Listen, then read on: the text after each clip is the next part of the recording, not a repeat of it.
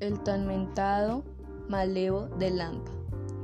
La gripe fue descrita por primera vez en Italia en el siglo XV, pues los médicos y los científicos creían en la existencia de dos tipos de formas de contraer una enfermedad. Podría decir que estaban los virus que representaban lo que transportaban todos los líquidos ponzoñosos, los cuales provocaban enfermedades infecciosas como la rabia y otras provocadas por la picadura de serpiente.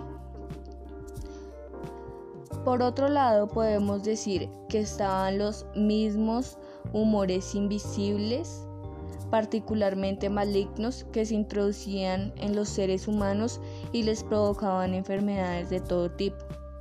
Podemos decir que en el siglo XV también se suponía que la gripe era producida por un miasma o como la denominaron los médicos, influenza, y esta podría ser maligna y también sobrenatural. Esta palabra viene del vocablo italiano. Ahora seguimos con la primera de estas propiedades.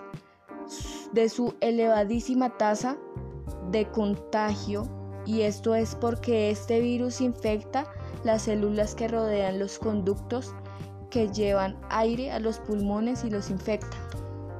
Ahora llegamos a la segunda tasa de alta capacidad para la mutación de recombinación genética, lo que le confiere la capacidad de generar nuevas variantes de virus.